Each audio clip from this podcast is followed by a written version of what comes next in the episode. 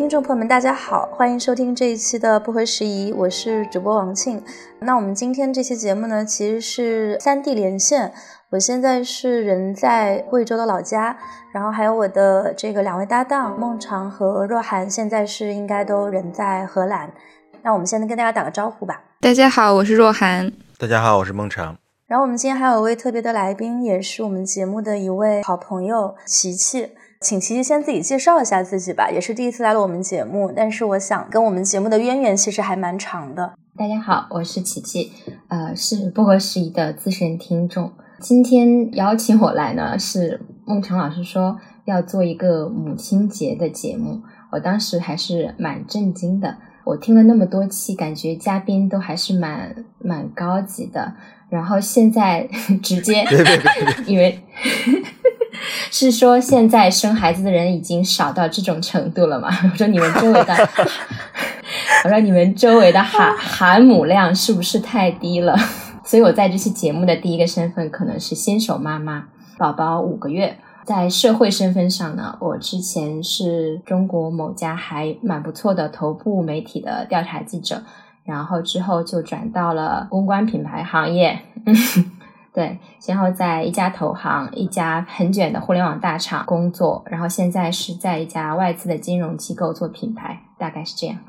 对我来补充一下，五月的第二个周日是母亲节嘛？我们邀请我们的身边的朋友来录制这期节目，也是因为在母亲节重新谈论母职，因为我们也想对母职。提供一种反思。那我们之前的节目中也提到过，说，比如说女性面对生育时的抉择和考虑，那当然是从社会层面来讲的。我们讲了很多道理、很多观念。那其实我们也希望从个体的经验来说，在母亲节谈论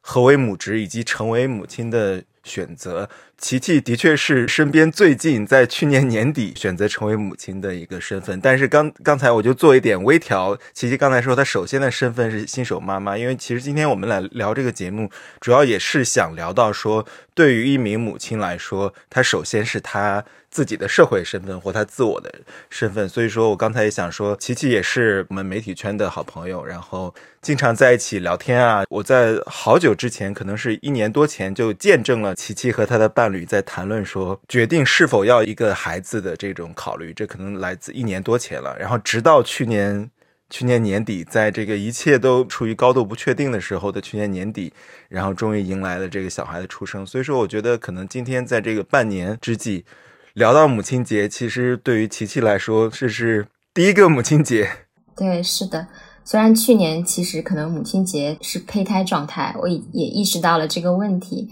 但是今年可能是呃心情很复杂的这样一个呃真正的母亲节。嗯，我其实当时在那个收到呃常老师的邀请的时候，就在想，就是我来讲述一个个体的体验，对于其他的人来说。有什么意义呢？就像你做媒体一个题，这个到底这个选题立不立得住？如果说你上一个节目，你可能分享一个个体的经验，要不然这个经验就是比如说很稀奇，做战地记者之类的这种，大家可以来体验一下，分享一下。要不然呢，就是说你做某一件大家都做的事情，你做的很特别，很优秀。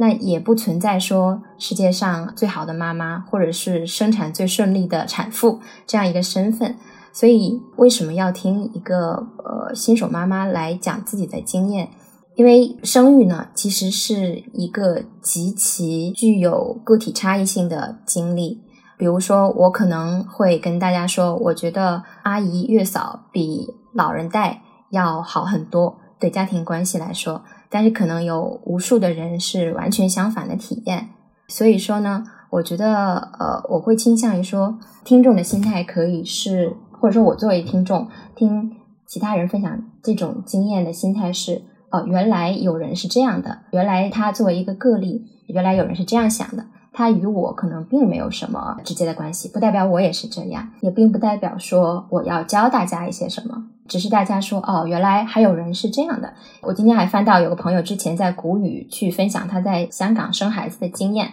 他当时是生孩子过程是非常痛苦的，因为他孕吐非常严重，从怀孕第一天就剧烈的孕吐，然后吐到电解质紊乱，然后边吐边漏尿，一直到他生的那一天。然后下面的很多评论都是那种啊，我也生了呀，我我老婆就很好啊，就是很多妈妈就会跳出来说，不是这样的，你太矫情了。对，所以说我只能说我分享这个经验呢，是告诉大家啊，原来有的人是这样的，而不代表说所有的妈妈可能都都是这样。然后为什么当时跟我的伴侣纠结了很久，是怎么样做这个决定的？其实我们之前有一年的时间都是因为很难戒酒。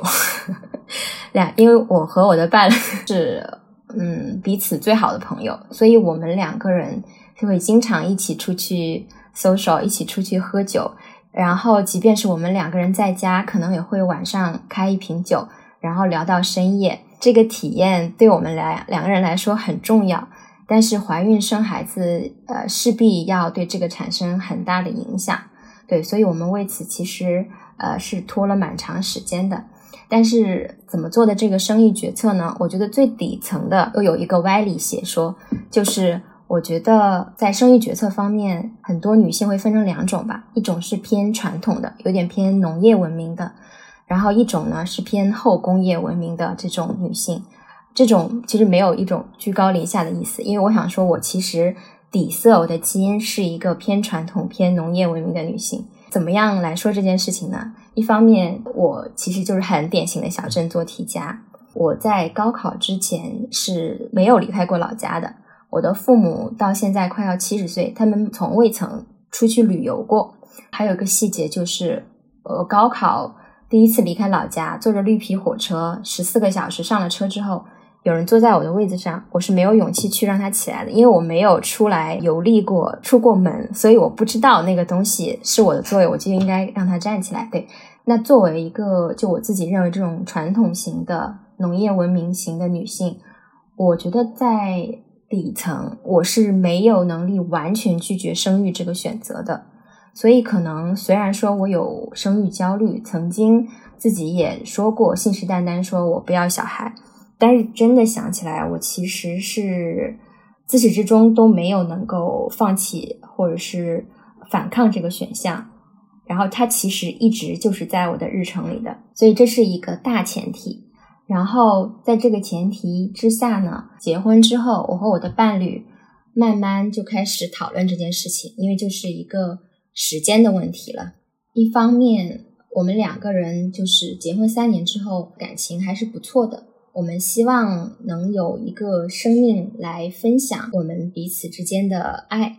我们愿意给另一个生命再创造一个小的家庭。同时呢，我们两个有一个共识，就是我们对于未来的想象里是有一个小孩的。但当时呢，我其实在那个一个很卷的互联网大厂工作。基本上在那种状态下是不大可能完成这件事的。但我并不是说为了生小孩离开那里，就不生小孩。我觉得那种生存、那种工作状态也是比较不人性、不利于人的发展的。然后我就回到了金融行业，来到了这个外资金融机构。然后整个工作生活的平衡状态又比较有利于说我去生育。然后疫情的。状态下，然后最近这几年金融环境很不景气，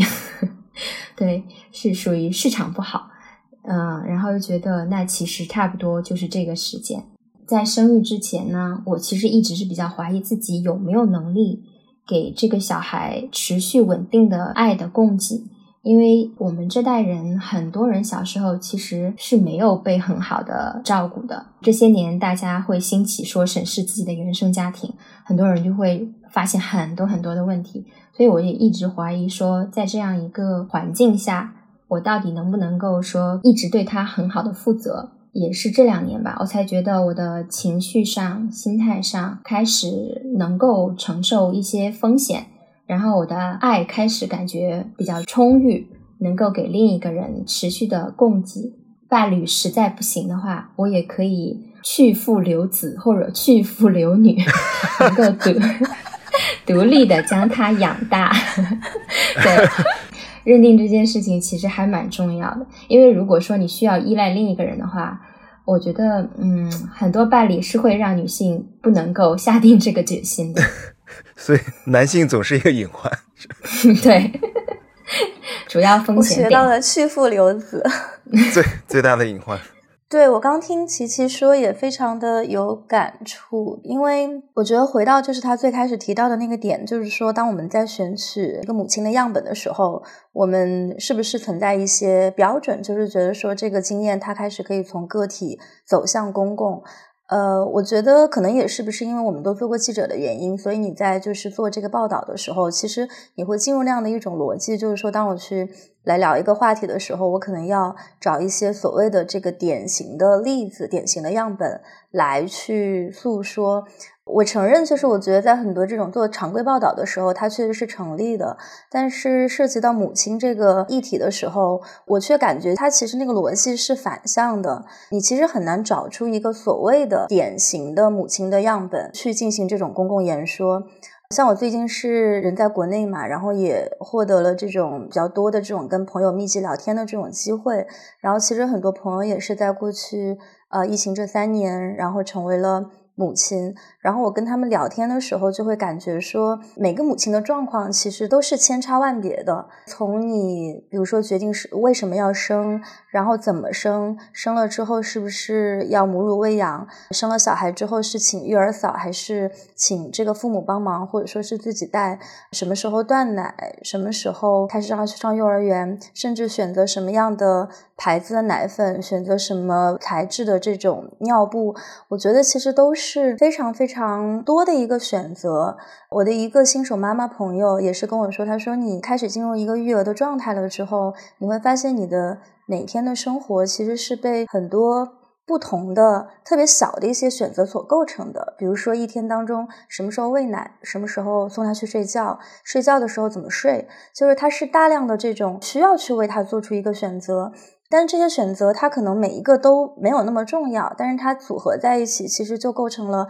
一个婴儿可能他最早时候的童年的一个记忆。然后也有见过那种就是被这种选择可能束缚的比较多的朋友，就读了很多的书，上了很多的育儿班。但是也有见过那种非常放松的感觉，说这个孩子应该以他最自然的形态去发展，然后父母状态也比较放松，还是尽可能保持说产前生活状态这样的一个案例。然后我今天来聊之前，其实也是挺感触的，就是在我们打开这个 Zoom 链接的前十五分钟，啊，因为我现在在贵州老家嘛，然后我也没有生孩子，然后这个我经历了一早上的。这个家里面的催娃教育，当然也不是说巧合，这是我在家每天的日常，就也没有说今天突然就被催娃，但是就是回家了之后，就是各种花式催娃，然后大家催的那种逻辑可能会是说正向说你为什么要生，说哎，那你看你现在这个各方面条件好像都进入一个比较稳定的状态，然后你有这个条件去生，然后他们也会说哎，你看这个大家都夸你很聪明，你生出来小宝宝一定很聪明，然后这个过程中你也会觉得就是。就是他会用各种那种正向逻辑去催，然后另外一个我觉得另外一种逻辑就是说，他说那个如果你不生的话，你的这个下场会很惨，所以你就会孤独终老。所以其实今天我听到琪琪这么从你个体的角度去娓娓道来说你为什么想生，包括你的这种思维逻辑的一个底层，包括你跟你伴侣之间的这种沟通，我觉得还是挺有启发的。我们之前的时候也做过很多这种叫做就是批判性、解构性的一些工作，但是其实。呃，现实生活中还是有大量的个体。其实最后你做出生育这个决定的时候，它既是有这种社会环境的一个影响，但其实可能更多的还是从个体的角度去出发，然后有一些这种混合了各种因素的一个可能。庆分享那一段家庭会通过各种各样的方式来催生的这段经历，其实我特别有感触。虽然我现在也没有进入，我也没有结婚，我也没有进入一个就是需要被催生的阶段，可是就我经常会跟我妈有类似的这样的谈话。然后可能我觉得是为了避免我有一天被推上那样的一个。境地，所以我就开始提前跟我妈进行一些女性主义教育，我就会不断的测试她，说，哎妈，你觉得如果我以后没有小孩，我就一个人过，或者我跟我的伴侣过怎么样？然后我妈就会记出刚刚庆说的那一段话，就是如果你不生，你的下场就会很惨。然后我就说我有很多朋友，然后我妈的理论就会是，呃，可是你的朋友都会有孩子，那你就会很孤独，你一定会孤独终老。然后她还会反过来说，你看我现在有你多好。然后我就会觉得这一整套逻辑。呃，让我觉得我其实很难跟我妈对话，因为那个语境是不一样的。那我其实想补充一个，就是我最近在看那个上野千鹤子的一本书，然后讲的是女性主义四十年，然后我就惊讶的发现，它有一个章节叫做“生与不生是女性的权利”，然后这个章节是上野千鹤子在一九八三年的时候写的。他在一九八三年的时候，当时美国芝加哥有一个关于女性生殖权利运动的大会，然后在那个大会上，当时的女性主义者们其实就集中讨论了，在避孕措施普及了之后，其实女性是拥有了生与不生的权利，但是正是因为女性有了这样的一个自由，所以其实当女性在要决定说我要去生一个孩子。需要什么理由的时候，就变成了一个当时上野千鹤子用的是不可想象的近代化噩梦。因为如果说女性的变化和男女关系的变化，它没有。意味着人类对生命的态度从根本上发生了变化，那其实对女性本身来说是一种更大的桎梏。也就是说，我们社会的技术手段其实给女性提供了一种可以生或者是不生的自由，但是所有人以及这个社会所建构的制度仍然是在潜在的去逼迫女性，其实把生作为一个你必然的选择，而不是一个可以选择的选项，就好像。呃，我们现在可能会面临的，如果你结了婚，如果你不生，那大家可能潜在就觉得，哎，你是不是有问题？而不是说，哦，这是你选择的，这是一种需要被认可的自由。所以我当时读这个书的时候的感受就是，原来一九八三年人类在讨论的话题，在二三十年之后、四十年之后依然存在，而且依然好像并没有太多的变化。所以我也是觉得，去提供各种各样个体的经验、个体的挣扎，对于。谈论母亲、谈论生与不生这样的一个话题来说是非常有意义的，至少我们可以让大家看到，呃，现在女性的处境是什么样子。对，其实我刚刚说那个农业文明女性的理论，还有一个我的一个感觉，就是我觉得生育焦虑它其实是有它的阶层存在的，它是一个其实是我们这一个圈层的人某种程度上是特有的，因为如果说。呃，一个人是从头到脚，他一直就是在我所说的那种农业文明，他一直在老家，在我所在那种小县城乡镇里面生活。其实他可能也很少会想到这个问题。那其实就是到了年纪他就生，他也不焦虑，因为他四个老人帮他带就好了。然后老家所有人都那样生活，他可能都不需要纠结这个问题。再往上一点呢，比如说，这个是什么文明呢？我觉得我也没有想出来，我就。简单来说，就是有钱人，他们也不纠结，也没有生育焦虑，而且他们可能只要条件允许，放开二胎，他们就生两个；放开三胎，他们就生三个，因为他们想的、考虑的可能是财富传承，他们焦虑的是怎么做家族信托，来让几个小孩之间不要因为巨额的财产产生太多矛盾。呃，所以说，我觉得蛮有意思的现象，就是在我怀孕期间。我上班会坚持坐地铁嘛，就是每次上了地铁，我就会四处张望。我从来没有看到过一个，除了我之外，一个孕妇都没有看到过。但是呢，过去的一年，我在国贸下班或者是中午吃饭溜达的时候，我觉得孕妇真的非常多。我觉得就是说，对于某些人来说，他可能也不焦虑这件事情。我觉得一般来说，有生育焦虑的，就是像受过高等教育。然后有着还不错工作，对自己的职业路径也有着比较高的期许的这一群都市的中产女性，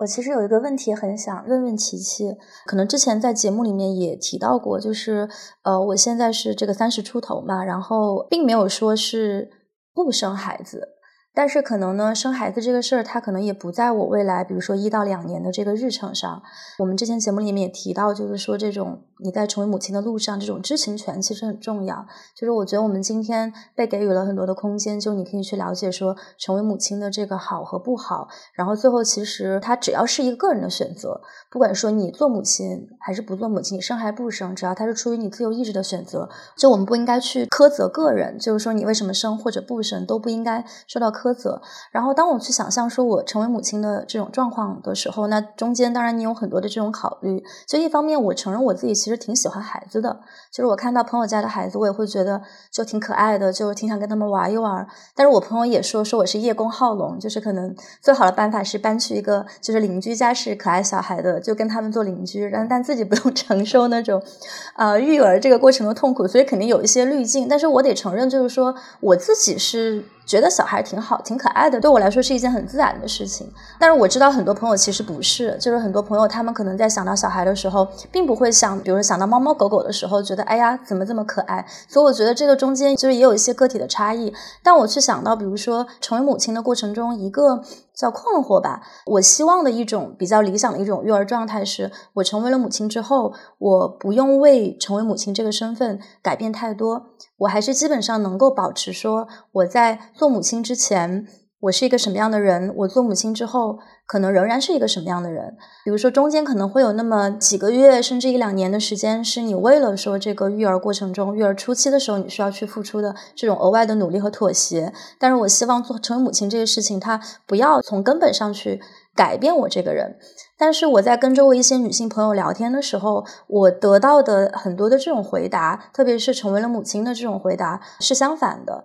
就大家会告诉你说，对这个事情，它就是会永远的本质的改变你。但我也觉得，就是说永远的本质的，这其实也是非常抽象的词。那具体到这个日常的过程当中，这个东西它到底意味着什么？所以我是会在考虑这个问题的时候，它会让我对于比如说现在立即进入母亲这个状态。没有特别多的向往，尽管我知道我自己是一个还挺喜欢孩子的人，所以其实我很想问琪琪的是，在你成为母亲之前，有没有一些问题是当时你觉得一旦成为了母亲，那可能会面临一些不确定性，然后会有一些困惑，会有一些这个犹豫，然后在现在进入了母亲状况之后，你为那些问题找到了答案的。其实我跟你可能有一点相反，就是我其实不喜欢小孩，我就是在外面遇到小孩是从来不会主动去逗的。所以我当时怀孕期间，我很担心我生出小孩，我不喜欢他，我没有办法跟他建立一个很亲密的关系。但是，呃，生完之后，我觉得激素还是很伟大的，就不会有这个问题。我依然很不喜欢别人家的小孩，但我真的非常喜欢自己的小孩。对，所以其实就是这个问题，我算是得到了答案。然后回到你刚刚说的，会做出一些本质性的改变。我觉得至少生完小孩的第一年，这种变化是确实是根本性的，是不可逆转的。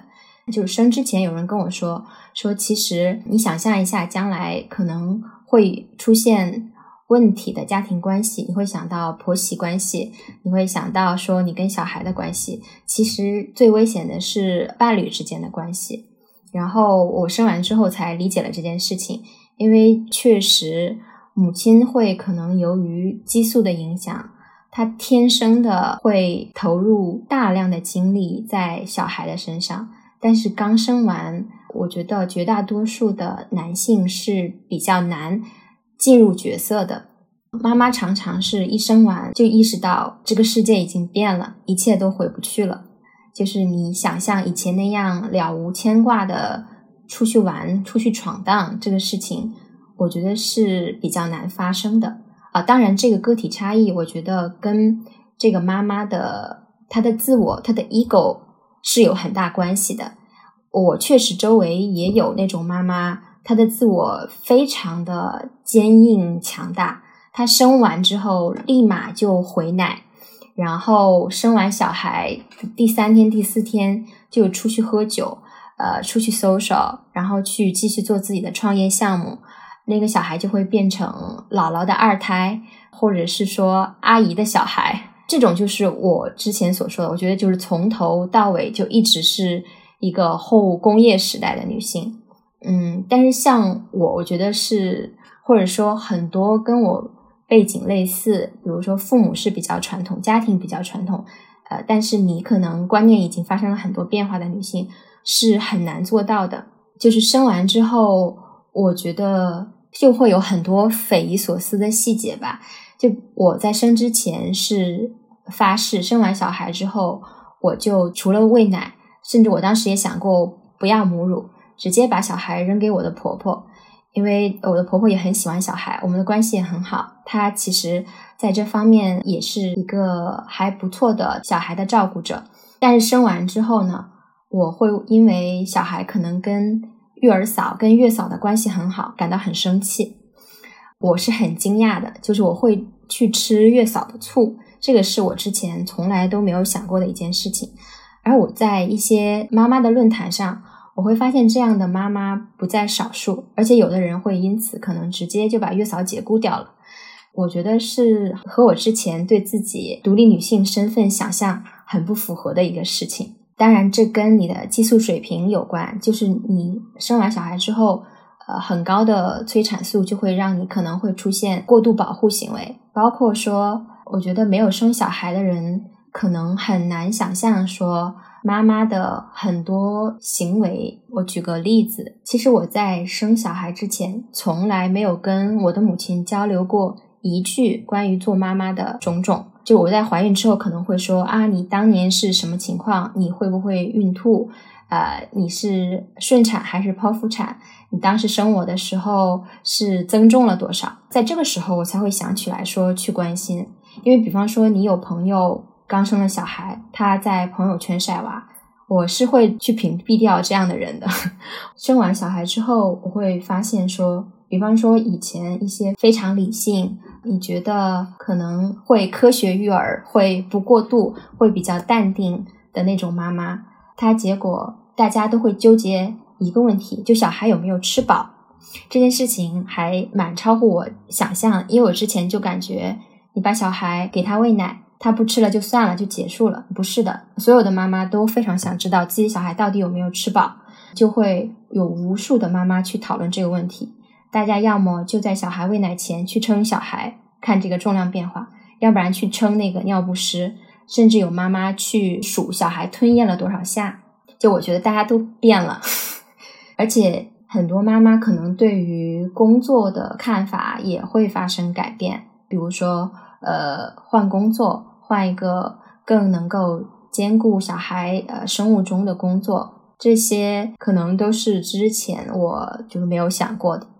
我觉得爸爸可能要到小孩能够有互动能力的时候，才会意识到自己角色的转变，才会更多的参与。而且小孩在最小的时候，主要就是吃睡嘛，他其实对于其他人也没有很高的需求。所以妈妈就是很容易在这个阶段，我们说挂在妈妈身上。然后一般妈妈的产后抑郁、产后焦虑也都是在这种状态下诞生的，就是她会过度担忧小孩。像庆刚刚问的说，会发生哪些本质性的变化？我觉得一方面是很多是由激素水平导致的。这个也跟妈妈她对于自我的认知是否足够的坚硬、足够的强大有关系。她是否坚决的要去追求自己的职业的目标？然后还有就是，其实也跟妈妈对于自己职业的理解有关。比方说，像呃，我们几位主播可能觉得找到了一个非常有意义的职业，但是很多妈妈可能是说，我在公司，我为资本家卷。然后生完小孩之后，相比说小孩这种卷，他本来可能觉得很有意义，现在又觉得其实也就还好，卷工作还不如卷小孩，都有可能。这个是一个个体差异性非常大的事情。刚才琪琪也聊到说，可能在孩子刚出生的早期。对于男性来说，由于他本身没有母亲跟孩子之间的这种天然的连接，于是他有些时候无法注意到细节，还是说无法本能的去关注到孩子的一些需求，并且对他做出反应。因此，这个育儿的责任在早期往往会更多的倾斜在妈妈身上，对吗？那这个你是觉得说？就是有哪些是个体上，比如说观念上可能是男性可以进步的，比如说男性可能说的特别好，但是真正听到孩子哭声的那一刻，他做出的反应以及他做的就是不可能做到，还是有哪些是男性在观念上其实是可以进步和调整的？嗯，我觉得爸爸在我周围的爸爸中来看，其实大家差别也是很大的，确实也有小孩出生之后跟爸爸关系更好，也是有的。嗯，而且比较有意思的是，呃，往往谁是最用心的那个人，谁就可能会产后抑郁。所以说，如果有的爸爸非常用心，然后就会 也会有很严重的产后抑郁；有的姥姥会有很严重的产后抑郁。就是说，因为小婴儿他没有办法表达自己的需求，然后有很多呃早期的问题，比如说他一直哭闹，确实没有办法知道他到底是为什么。所以，对于那个主要的照料者来说，养育小孩就像一场无限战争，是需要你无时无刻的投入很大的精力。我觉得是否母乳还是一个很大的分水岭。如果说妈妈要自己去喂养的话，其实喂养就会产生很多的精神的内耗。如果是不生育的人，可能都不会知道说世界上有这么多跟奶相关的词。这个在公共空间也很少被大范围的讨论，比如说什么堵奶、回奶、呃通乳。但是它其实是产后妈妈的头等大事。然后，如果说不母乳的话，是奶粉喂养的话，其实只有在这种情况下，我觉得爸爸是能够承担主要的角色的。就他可以去换尿布，可以去奶瓶喂小孩。所以，其实进步的爸爸是可以有很大的不同的。但是，现实还是。很多妈妈还是，比如说你有一个妈妈群，那大家肯定一个非常核心的话题就是大家会吐槽家里的爸爸。比方说生孩子之前，呃，我的伴侣会说喂奶，晚上喂奶的时候我一定会起来陪你。但是事实上呢，可能他在产后的第二天确实挣扎着坐了起来，然后去找到自己的降噪耳机戴了上去。并且在此后的每一个晚上都将降噪耳机放在自己的枕边，这也是一个比较差的爸爸的案例。但是也不是都这样，也还是有很多爸爸，至少是，比如说有的爸爸可能会给小孩洗澡，有的爸爸会说擅长跟小孩去做一个游戏。但是总的来说，我觉得这个天平绝对是极其的不平等的。我觉得这个里面，我其实有一个小小的迷思，就是其实包括刚刚琪琪提到，虽然说母亲在生育孩子的这个过程当中，其实是第一个你需要去接触孩子的人，因为你把他生育下来，你不可能说作为一个母亲。我拒绝给他喂奶，当然我们也看过这样的母亲的形象，就是我就是不想给他母乳喂养。但是这样的母亲形象其实会会是会被社会观念，或者是甚至是被你的家人所指责的。就是你作为一个母亲，哎，你怎么能够不给孩子喂母乳？如果你有的话，如果你能够尽力的挤出来的话，你怎么能够不给他去喂这个母乳呢？所以我觉得，其实从这样的一个例子出发，让我。开始回想，是不是在我们的社会当中，其实有很多潜在的对女性的规训。虽然我们今天我们在这里谈论，然后我们也都受过女性主义教育的启蒙，但其实，在现实生活中，我的我觉得是有非常多的这种细节是在去内化你作为一个母亲，或者你作为一个母亲的职能应该是怎么样的。我记得之前我读过一个传播学的文章，然后他是一个伦敦的社会学家，叫做沙尼奥加德。然后他当时采访了三十多位住在伦敦的中产阶级女性，然后她们也都曾经是非常职业的女性，她们曾经可能是律师、会计、设计师，或者是像奇迹一样是曾经是记者。然后像这样的女性，她们最终都选择了回归家庭，而且这些女性她们的身份背景是很相似的，就是她们都受过很好的教育。很多母亲在采访的过程中，她可能会说，当发现孩子需要更多的爱或者需要更多的照料的时候，他们出于一种母性的本能，就选择说，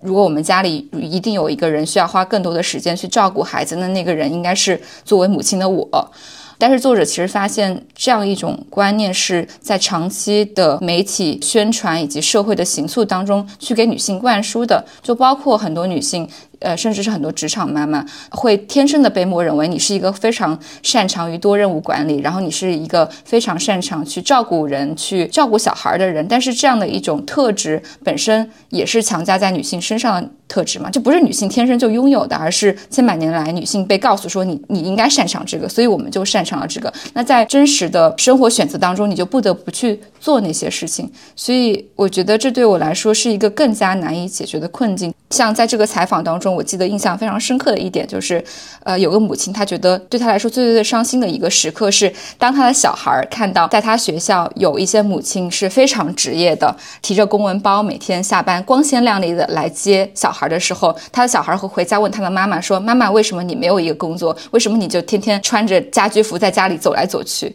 然后她会觉得非常的受伤，因为这其实本质上也是一种塑造出来职场女性，你必须要完美的去平衡家庭和工作。对其他女性造成的潜在的压迫，那那些看起来光鲜亮丽，或者是我们早年间看《傲骨贤妻》，当时那个女主她就是可以每天游刃于职场，然后还可以随时接起那个，就是她好像把小孩的那个手机设成了 Pick up my phone, mom，然后那个手机铃声一响起来，她就知道是她小孩打电话来了，然后她就每次在听到这个铃声的时候，就开始非常娴熟的处理起家庭的事务，然后处理完之后，她再回归到职场。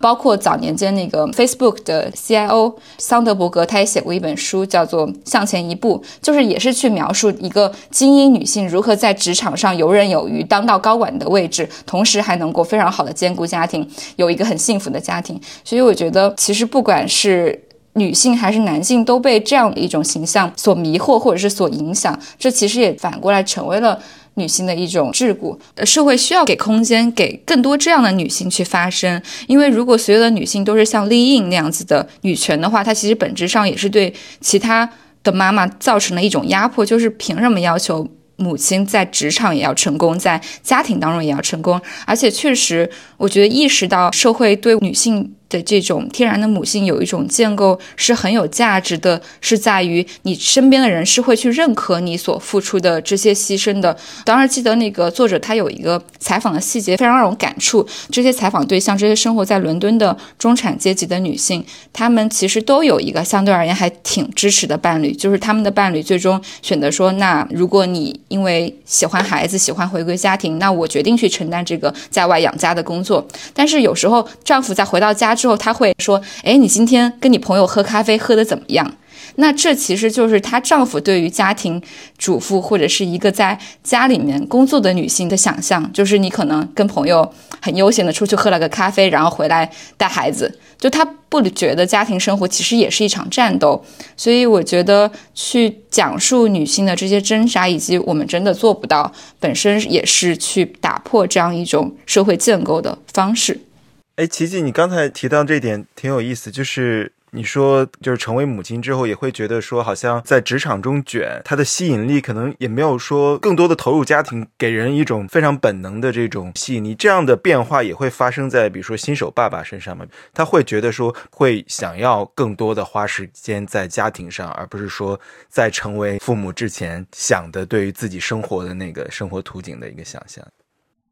我觉得，嗯，很少吧。爸爸大多数他可能生完小孩之后也会说，发现小孩很好，也会有觉得真香，但是他依然会把自己或者是把自己的工作放在第一位。首先，爸爸会觉得照顾小孩就是活着就行，他跟妈妈对于小孩状态的认知是完全不一样的。之前别人跟我说，我可能会有些怀疑，但现在觉得好像是这样，就是。妈妈只要小孩还在喘气，就觉得我要为他做点什么。爸爸就是觉得小孩只要还在喘气，就没有什么需要做的。确实是这样。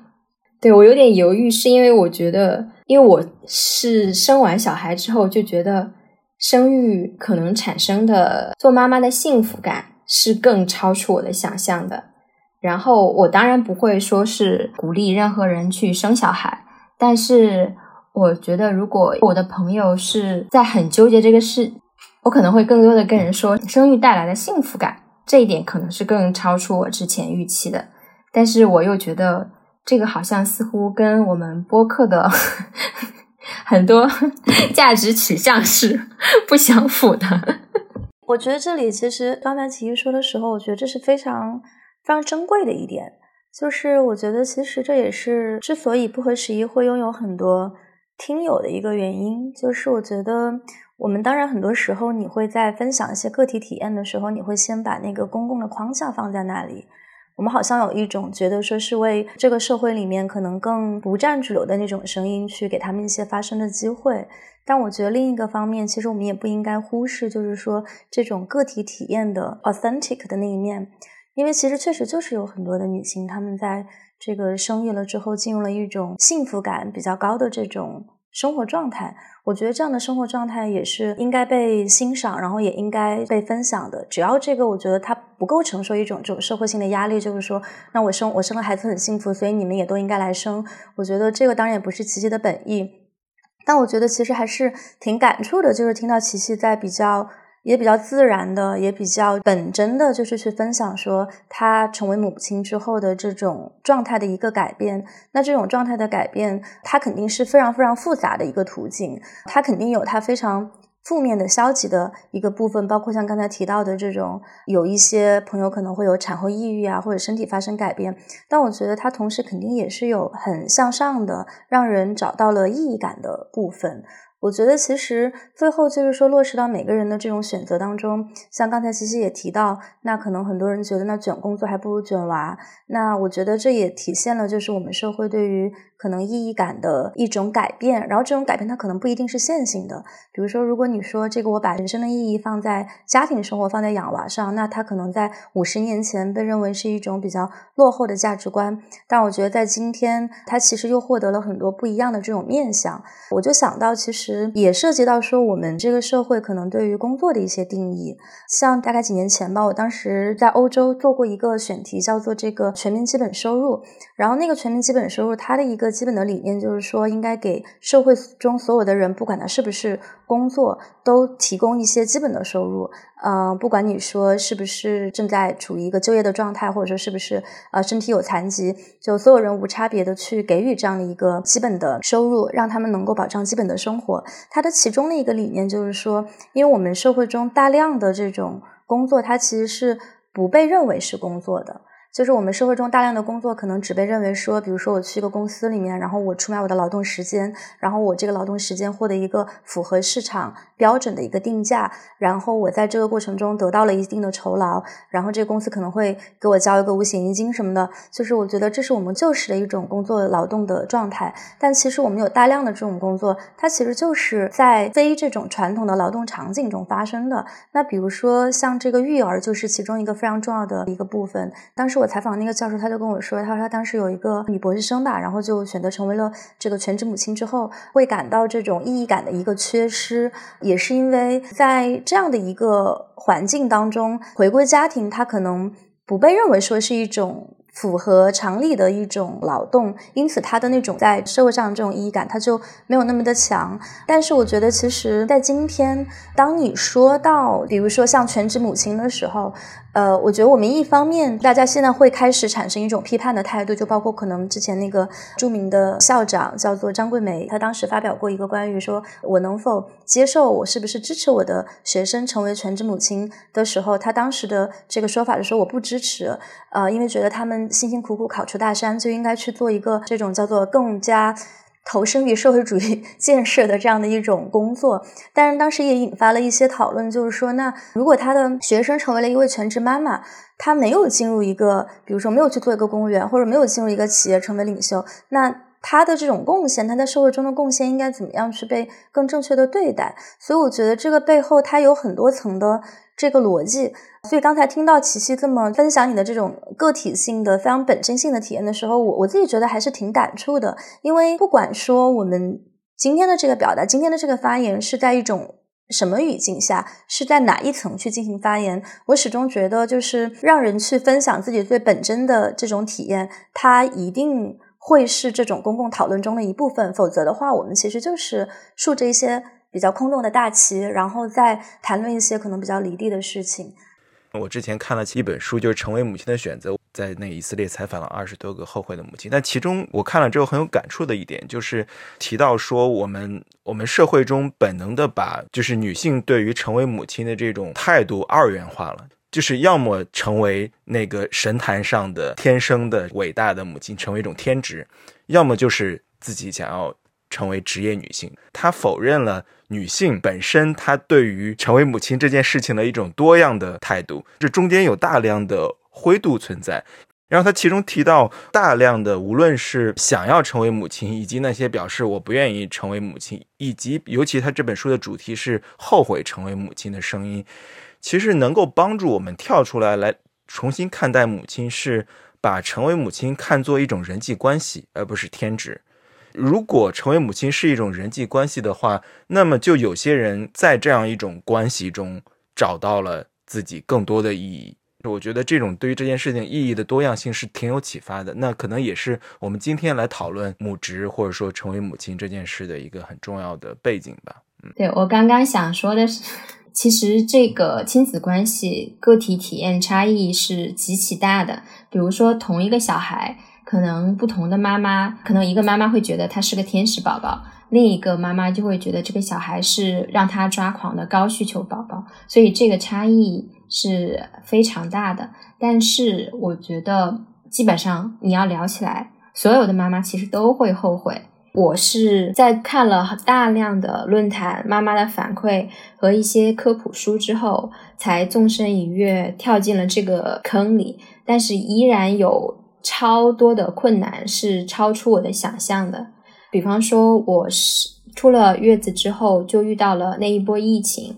然后爸爸就会说，因为我们公司是有给小孩的商业保险，他就是会觉得说，如果小孩万一有什么问题，你可以送私立医院，你可以送医院国际部，其实你有很多的资源去解决，但是妈妈就会疯狂的去查各种各样的资料，比如说小孩。发烧的处理，高热惊厥的处理，那时候你会觉得很孤独，因为除了妈妈之外，爸爸甚至爷爷奶奶，所有的人都会觉得你是产后焦虑，他们觉得你是处于一种不正常的状态。大家的言语之中都会是说，他是个病人，他在焦虑之中，所以他可以理解，让我们迁就他一下吧。妈妈会觉得。极其的孤独，我觉得所有的母亲都会有无数个这种后悔的瞬间。基本上所有的妈妈在刚生完的至少第一周，每天晚上一定都是哭着睡的。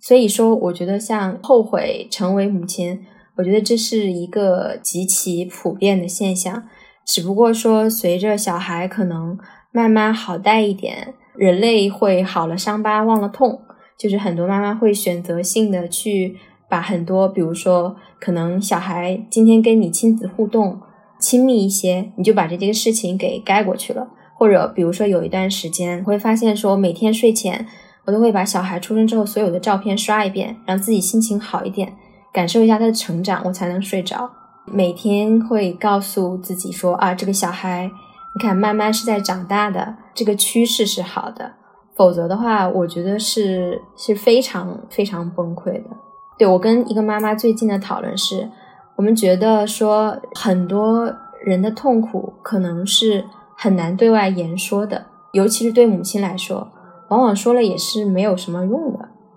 就是是很难被父亲所理解的。他的另一个表现在什么地方呢？其实刚生完小孩之后，可能所有的家庭成员。都处在一种一种懵的状态下，在这种懵的状态下，只有妈妈社会给你的身份的认知，或者说你内化的社会对你的这种认知，会说只有我是必须立马冲上去。我的一个朋友，他现在已经小孩已经两岁了，但是呢，他的小孩每次一哭，小孩的爸爸和奶奶依然会就是像懵了一样，进入一种应激状态。只有他会立马冲上去，所以我觉得整个父权社会的多年的这种教育和观念的洗礼，导致说妈妈会去觉得这些都是理所当然的。比方说，我在产后可能比较惊讶的有一个瞬间是，阿姨就随口说了一句：“你今天吸的奶为什么这么少？”其实可能只是一个事实的描述。但是我当时就陷入了非常深的接近于抑郁的状态，就是那种受到了批评，我就在反思，哦，是不是吃的有什么问题？我是到底哪里呃，是不是做的不够好？你会在所有的生活细节上去审视自己，去给自己做一个行为审查，因为很多科普公号会跟你说，妈妈，比如说不需要完全的忌口。你想吃什么？除了酒精、咖啡因之外，其他你随便去吃。但是基本上，只要你是母乳，任何家庭成员都会跳出来跟你说：“哎，这个东西你不可以吃。”比方说，我在产后想要恢复，比如说跟喝喝酒，然后我就会查说这个酒精代谢是怎么计算的，过多长时间它可以代谢掉。我就在喝酒的时候，基本上所有人都会过来问说：“你不是在哺乳吗？”我说：“我可以在三个小时、四个小时之后才喂奶。”然后他们又说：“嗯，小心一点好，要不然将来小孩读书很笨的时候，你会后悔的。”所以这种时候，你就会觉得最开始，我觉得可能是生完第一个月吧，我会为这些事情陷入一种很深的焦虑和抑郁之中。过了这几个月之后，我我觉得我很明显已经把这些很多都忘掉了。我会觉得啊，生娃好像是一件很好的事情。我觉得是聊的过程中，可能才慢慢去想起这些事情。他会说啊，其实是有很多作为母职的创伤，你自己选择尽量快速的去把它忘掉。我觉得刚生完之后，你会觉得小孩很可爱，伴侣真的非常可恨。你会在无数个夜深人静的夜晚思考为什么为什么要结婚？这个人到底配不配有一个小孩？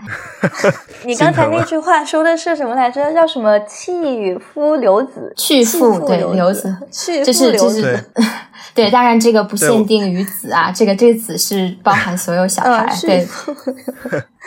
我注意到一个变化，琪琪这个画风开始调转，是这个他背后的背景中，伴侣出去了之后，从这房间离开了之后，这个画风开始有所改变的。所以说，刚才不知道是不是一种自我审查，觉得要照顾一下 家庭关系，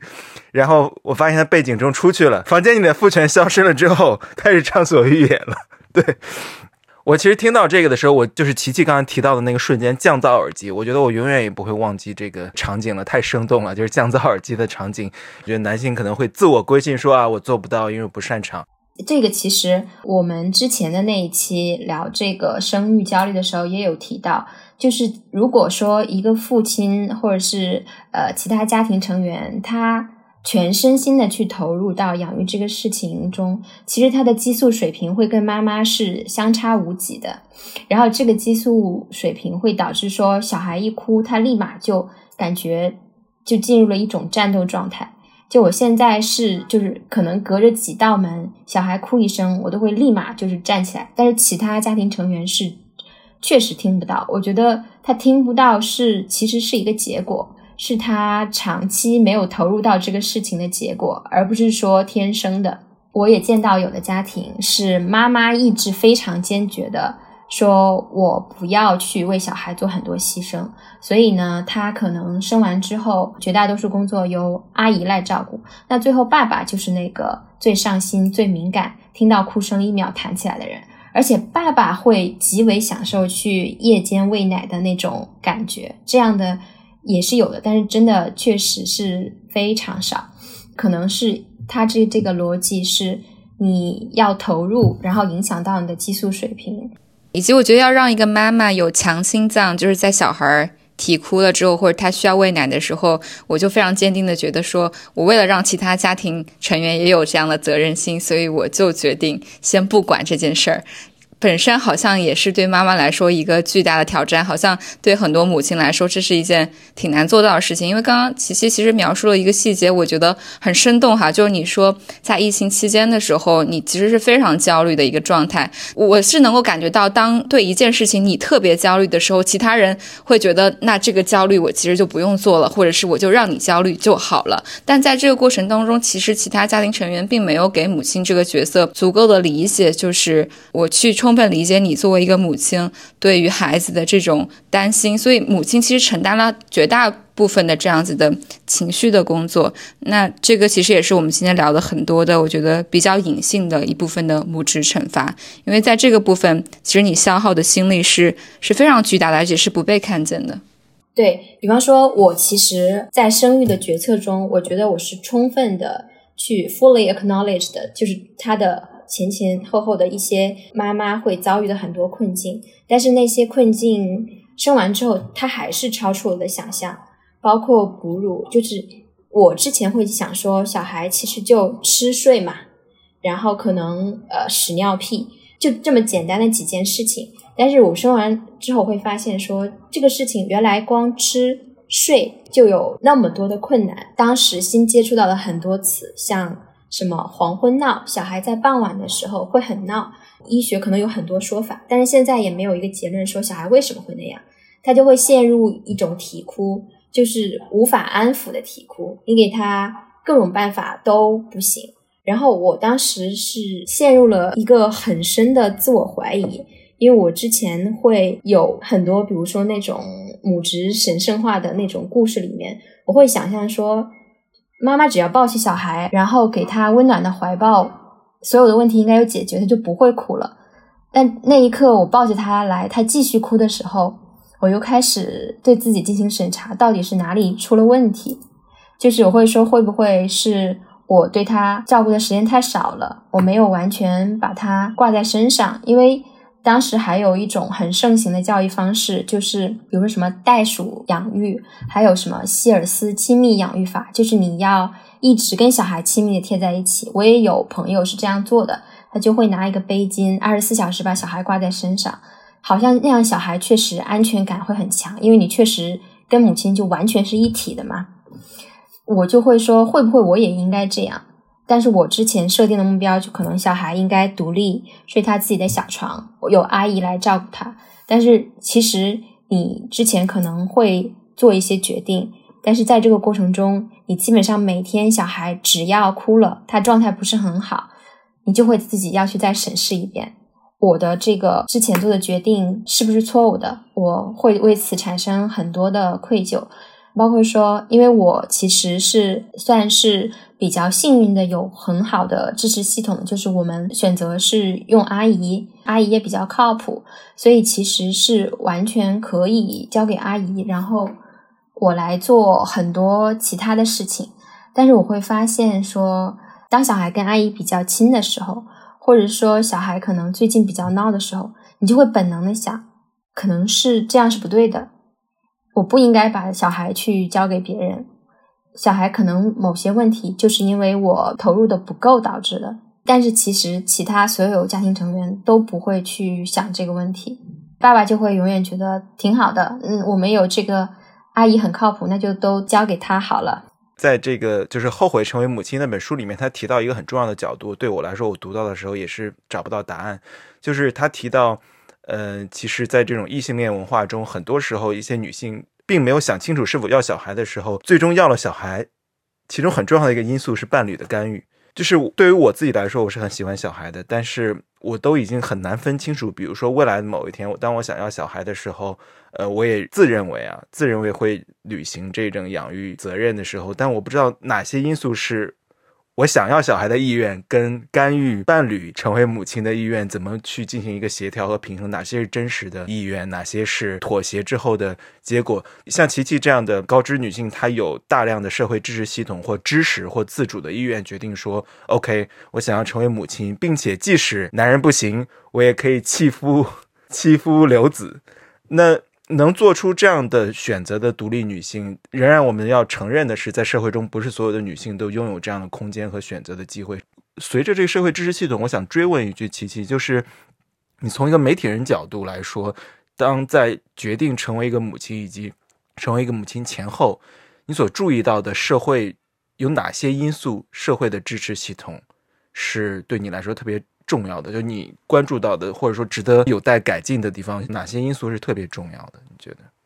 本质上其实就是哪些东西能够让妈妈不必去独自承担这些痛苦。商场母婴室当然是一个，就是你其实到很多，比如说我现在带小孩回奶奶家这边，你要去一些。景点之类的，你是找不到这种商场模式。我觉得这个是一个不是每天都会面对的问题。每天面对的问题，可能更多的是，比如说谁来带小孩，就是，嗯，这个是我可能生育后比较对我比较大的一个影响，就是记忆力的减退。真的，就过去。像作为一个文科状元，我觉得我的记忆力真的是非常之好。我经常会记起自己都会惊讶、完全没有意识到的事情。但是现在真的是会，你让我说一下昨天小孩什么时候睡觉吃了几顿奶，我完全记不得。对，所以这个是我可能，比如说在在爸爸看来，我觉得他就会觉得说啊，你身材体重恢复的很好，嗯，你是生育对你来说没有造成什么影响，他就觉得他会跟很多人说，嗯，我的太太生育之后，呃，完全恢复了。但是其实像我自己会知道说，你的比如说你的表达，你的思维。是产生了很多，我目前还是会产生很多不可逆的损伤。我会问，我我也问了很多人，就大概会至少持续一年吧。因为你这种极端的睡眠不足的情况，会让你记忆衰退，对，所以会时常会感觉说想要，就是会有点思路就断掉了。对我觉得支持系统呢。现在就日常，其实主要就是你在工作的过程中谁来带小孩的问题。如果你不做一个全职妈妈，谁来带小孩？其实现在主要就是主流是两种选择嘛，一种就是去把这个转嫁给你的父辈，然后另一种就是转嫁给阿姨。阿姨其实本质上就是转移给之前也有，我记得上期播客也提到这种转给农村的女性劳动力。然后还有，比如说像在欧洲非常常见的这种托育机构，其实在国内是非常非常少的。我记得我看了那个数字，是中国大概百分之八十都是把这个带小孩的责任转嫁给了父辈，去用托育机构的比例应该是不超过百分之五。转嫁给父辈，我觉得它也是你生育决策的一部分吧，因为很多人可能。生育或不生，很大一方面也是考虑这个问题。就像我我们之前讨论中国人口的变化趋势的时候，会说没有一个支持系统，可能很大的一部分就是，比方说你要找老人，一个是他的年龄，然后还有他的情绪成本，他是否愿意承担。但多数的家庭其实就是对比一下老人的情绪和劳动力成本，去对比去雇佣一个阿姨的成本。最后去权衡做一个决策，但是对于很多我们这种都市女性来说，这两个选项都会带来很多问题。如果说是跟父辈、奶奶、姥姥来带孩子的话，首先有很多妈妈，她其实跟上辈就有一定的原生家庭，她的关系并不好，然后有很多观念的分歧。这时候你又不得不求老人来带小孩，其实你日常就会生活在一个非常容易擦枪走火、矛盾频发的这种环境中。然后，如果是阿姨的话，其实这一点可能是我跟我身边那些呃千万亿万身家唯一相通的喜悲，就是一个靠谱的阿姨是极为难找的。所以说，最后可能比较理想的状态，可能像说是欧洲那种，我们看很多欧洲的，比如说纪录片，一些关于婴幼儿心理学的书，会看到说，妈妈在几个月之后就把小孩送到托儿所，送到那种家庭托育点，感觉非常的方便，但其实在国内是很难的。我还特意去看了一下，为什么说现在没有这种呃社会支持系统，没有这个托育的这套系统了？其实从可能民国时期到改革开放后，这个东西一直都是存在的。像我们的妈妈可能都知道，就是那时候小孩都是去托儿所，但是这个东西那时候的托儿所的质量其实也是不能跟我们现在看到的说呃欧洲的那种托育机构相比，很可能是。一个老师带很多的小孩，到现在中国其实也没有，虽然给了很多政策支持，但中国现在也没有出现说很靠谱的这种普惠的托育的机构，就导致说妈妈可能无论怎么选择，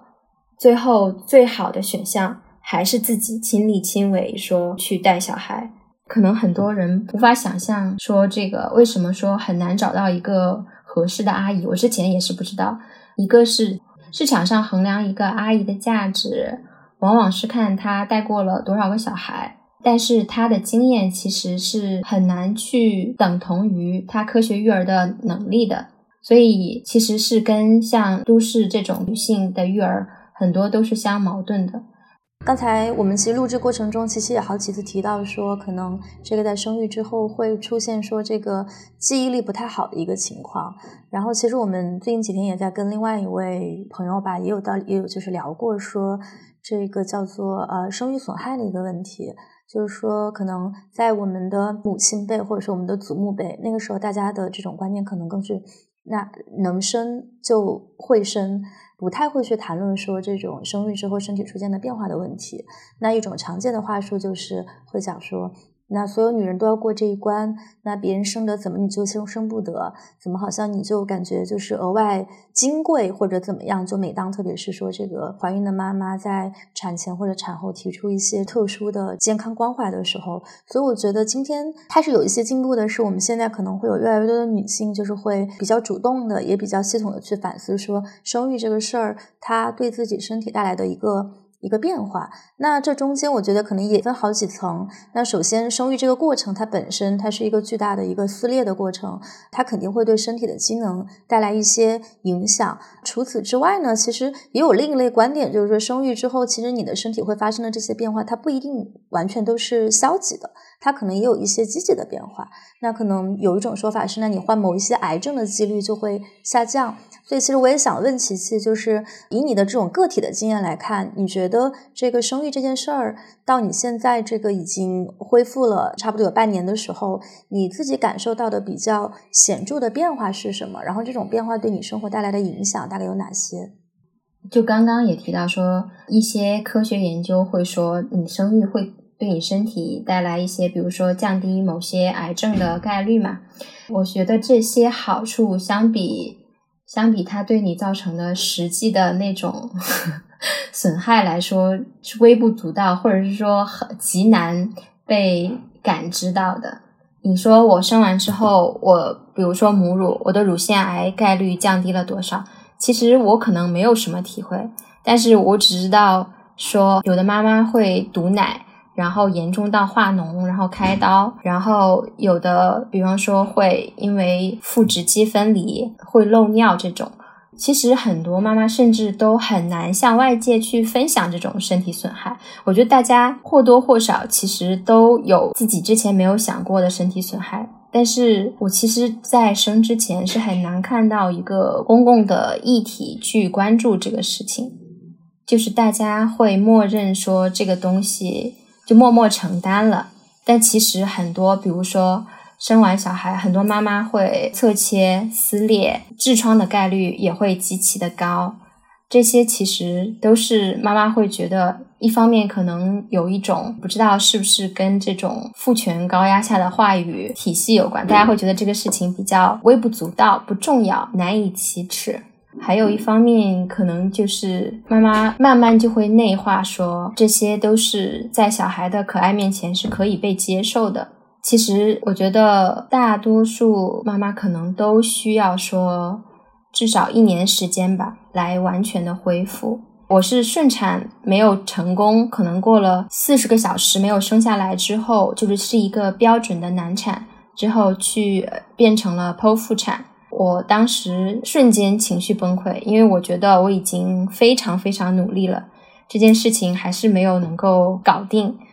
我想分享一些反馈，就我觉得其实今天的分享其实还是非常有意义的，非常不同维度的感受是特别重要的。以及我我也注意到，在你的这个叙述当中，很多时候你会提到说，我自己有一种巨大的愧疚。包括你刚刚提到说，你生育的时候其实难产了，但你会觉得说，我已经很努力了，为什么还是不行？月嫂偶尔间的一句事实性的陈述，今天为什么奶这么少，你也会非常的自责。其实这个让我印象是非常深刻的，因为我觉得这是很多女性。或者是妈妈会有的一种特质，就是当这个小孩没有被养育的很好，或是没有按照我们的期待进行的时候，妈妈会第一个把责任转嫁到自己的身上。但是。其实我觉得这个本身也应该是社会性支持的一部分。琪琪可能相对于很多女性来说，社会系统的支持已经相对而言还比较充足了。但即使是在一个中产阶级高知女性的身上，我其实也看到了社会系统支持不是那么足够的一部分。就是很多人会觉得，如果你的奶不够好，那一定是妈妈个人的责任。但我其实也希望通过这期节目，通过琪琪的叙述，去打破大家的这样一种迷思吧。就是女性的这这样一部分也是需要被得到理解和认可的，但这些东西可能是更加隐秘、更加不能被说出口的东西。之前其实我跟那个我的伴侣有讨论过，就我们到底为什么要要小孩？就是其实我们讨论到最后，从实用主义的角度，是小孩真的没有任何的用。很多人说养养儿防老嘛，对，其实你会在，比如说你回老家，你会看到大量的家庭，他有六个小孩、五个小孩，但最后依然没有任何一个孩子愿意抚养老人。所以之前就大家也会讨论说什么受则多辱嘛，就是很多老人到最后那是一个非常非常不堪的境地。所以后来我们讨论说，这个养小孩到底有什么好？就是有一个，我现在觉得稍稍有一点道理的，就是如果说你有小孩，你就算被送到养老院，护工也不敢随便打你。我觉得养小孩可能更多的还是解决你的精神上，比如说你有这样一个多一个可以依靠的亲密关系，然后一个精神陪伴。但是，比如说我现在小孩。我可能非常尽心尽力的照顾他人生最初的一千天，但我老了之后，我让他用差不多的投入度去照顾我一百天，他能不能做到？我是非常怀疑的。我的感觉是，还是要把养老和生育的问题分离开，就是纯粹一点。就是比方说，如果说现在有一个人来问我到底要不要生育的话，我就会说，生小孩是生小孩的问题，养老是养老的问题，这两个问题都很。令人绝望，但是你如果把它放到一起的话，你的预期可能是你要养这样一个小孩来来将来发挥一个怎样的养老作用，但是还不如说，对我觉得就简简单单纯粹一点，你想要去探索一段崭新的、完全不一样的亲密关系，你又有一定的支持系统，那你就纵身一跃去做出这个选择。但养老也有，对我最近有另一个发现就是。其实我周围好多人在对待老年父母时，其实对爸爸妈妈是很不一样的。很多是会对妈妈远远要好于对爸爸的。他的理由就是，当年你丧偶式育儿，到了你老了的时候，我也不会同样的对待你们俩。这样妈妈产生了些许的安慰。感觉常老师的朋友听到这里心头一紧，晚景堪忧啊。我其实很同意把养老跟育儿这两件事分开，然后我觉得我们这一代的育儿之所以能跟上一代有不同，我觉得其实最显著的体现吧，就就在这里，就是我们我们现在去生育，仍然其实有很多人会选择生育，但我们选择生育的这种动机，或者说我们去参考的一些标准，跟上一代相比，其实就是我们对于育儿这件事情的意义感，或者说育儿这件事情它之所以对我们来说拥有意义。跟上一代的人已已经不一样了。那客观的来讲，社会其实也发展了很多。现在这种养老的系统，它它也多了很多。那另一个方面，你就单纯从这种理性推演的过程去讲，我如果要养儿防老的话，它会有很多种不可控的因素。我能不能活到老就不一定，这个说不定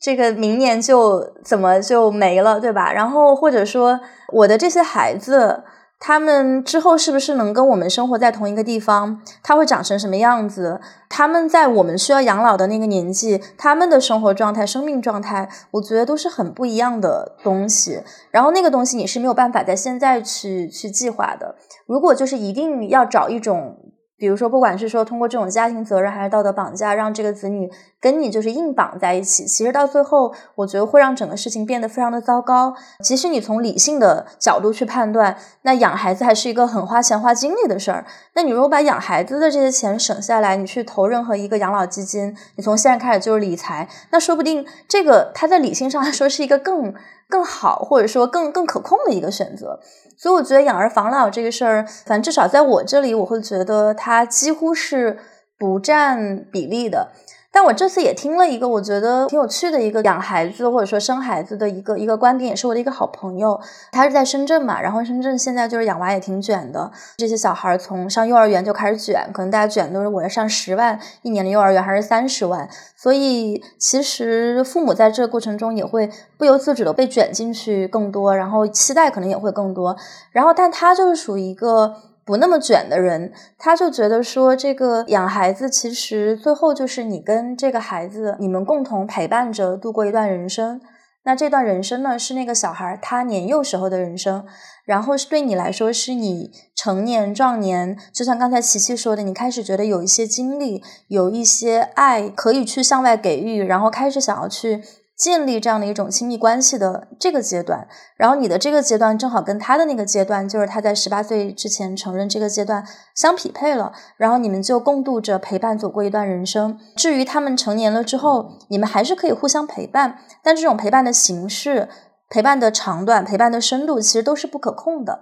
所以他很有可能，比如说，就成为一个一年只回来看你一次的。这个小孩儿其实就像我们今天很多人的生活这样。如果你在北京、上海上班，或者说你在国外定居，你其实能够跟父母产生的联系也就是这样子。平时打打电话，然后我相信我们可能到年老了之后，其实我们在经济上，或者说在这种社会结构上，其实养老的选择可能都会更多，可能会有一些新的形式的养老是我们今天想不到的，比如说什么 AI 养老啊，什么 ChatGPT 养老啊，对吧？就。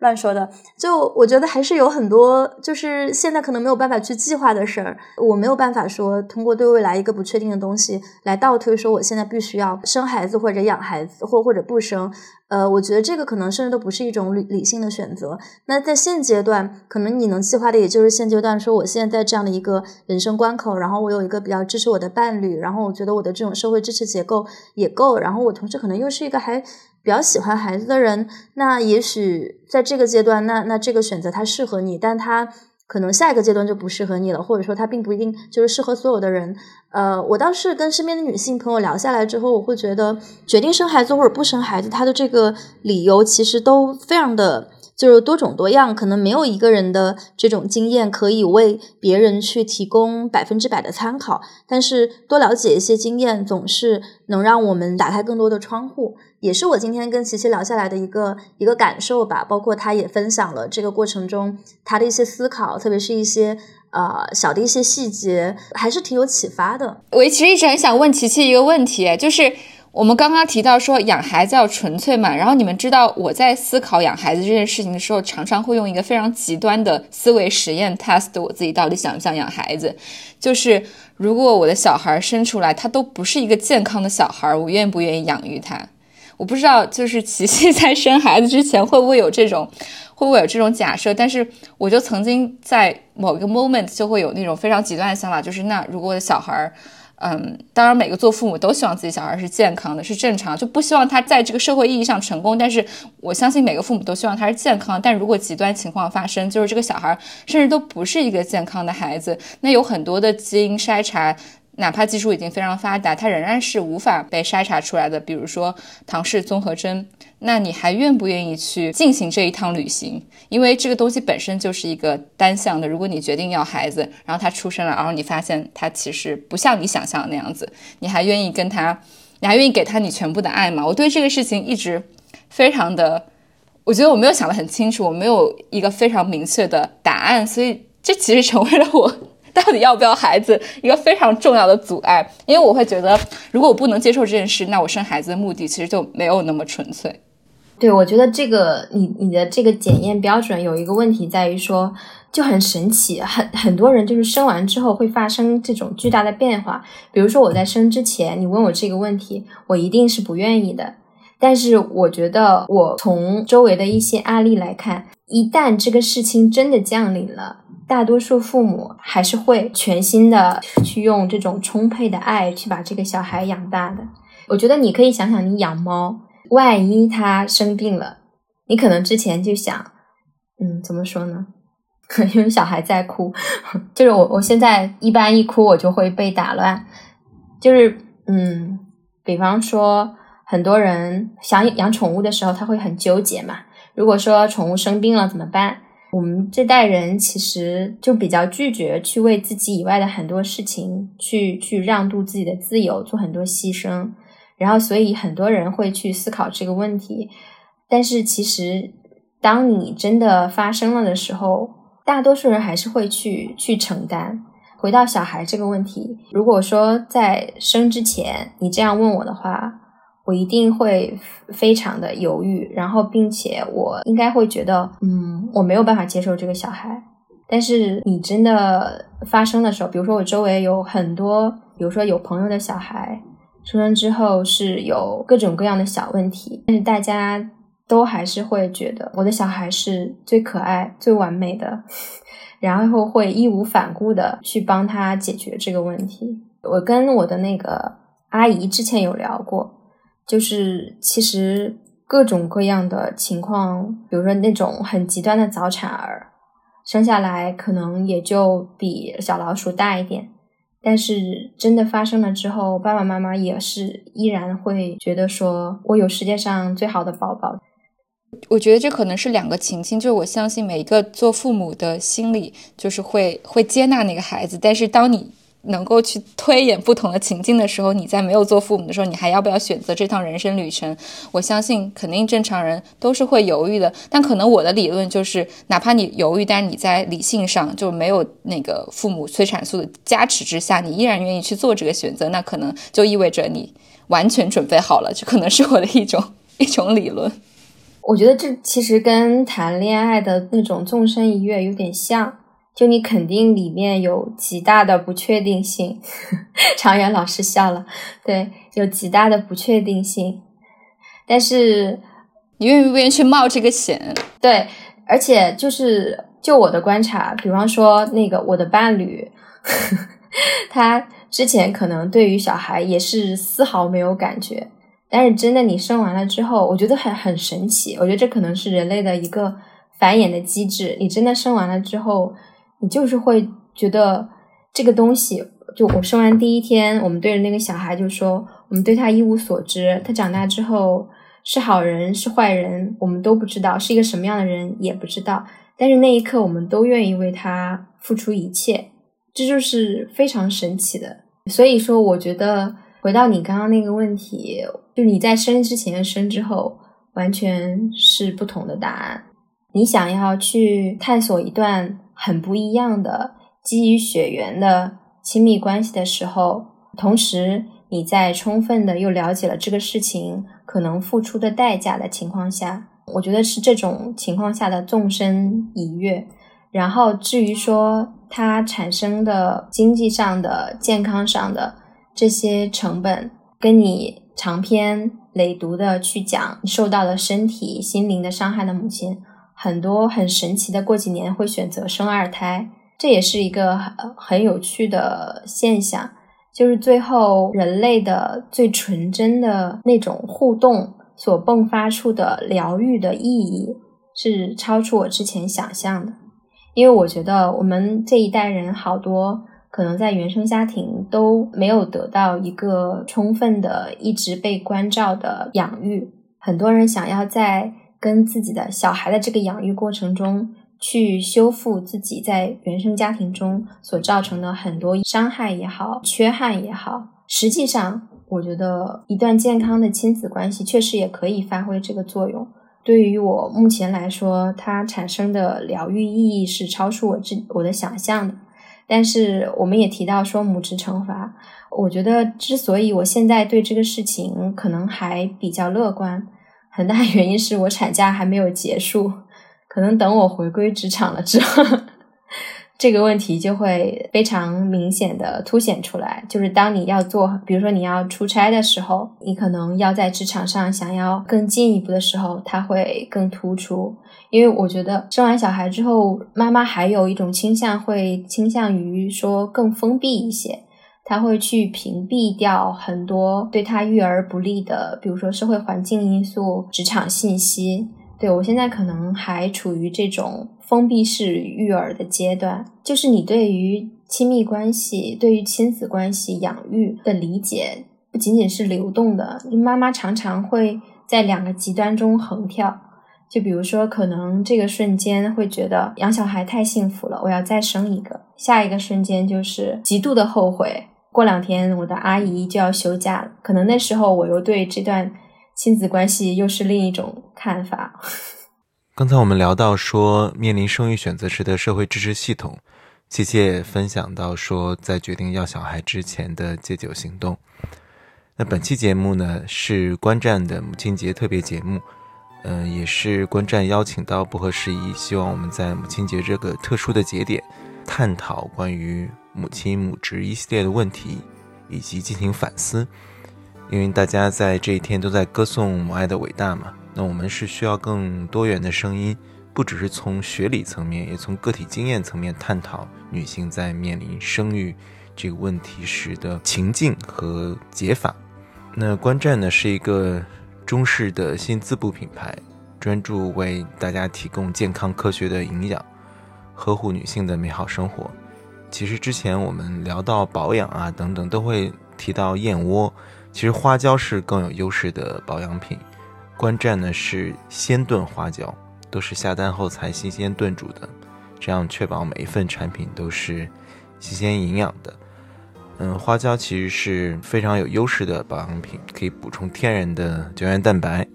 所以无论是备孕的人群，包括可能在未来打算有。要小孩的年轻的夫妇，所以说花椒都是不错的一个选择，嗯，大家可以多关注一下。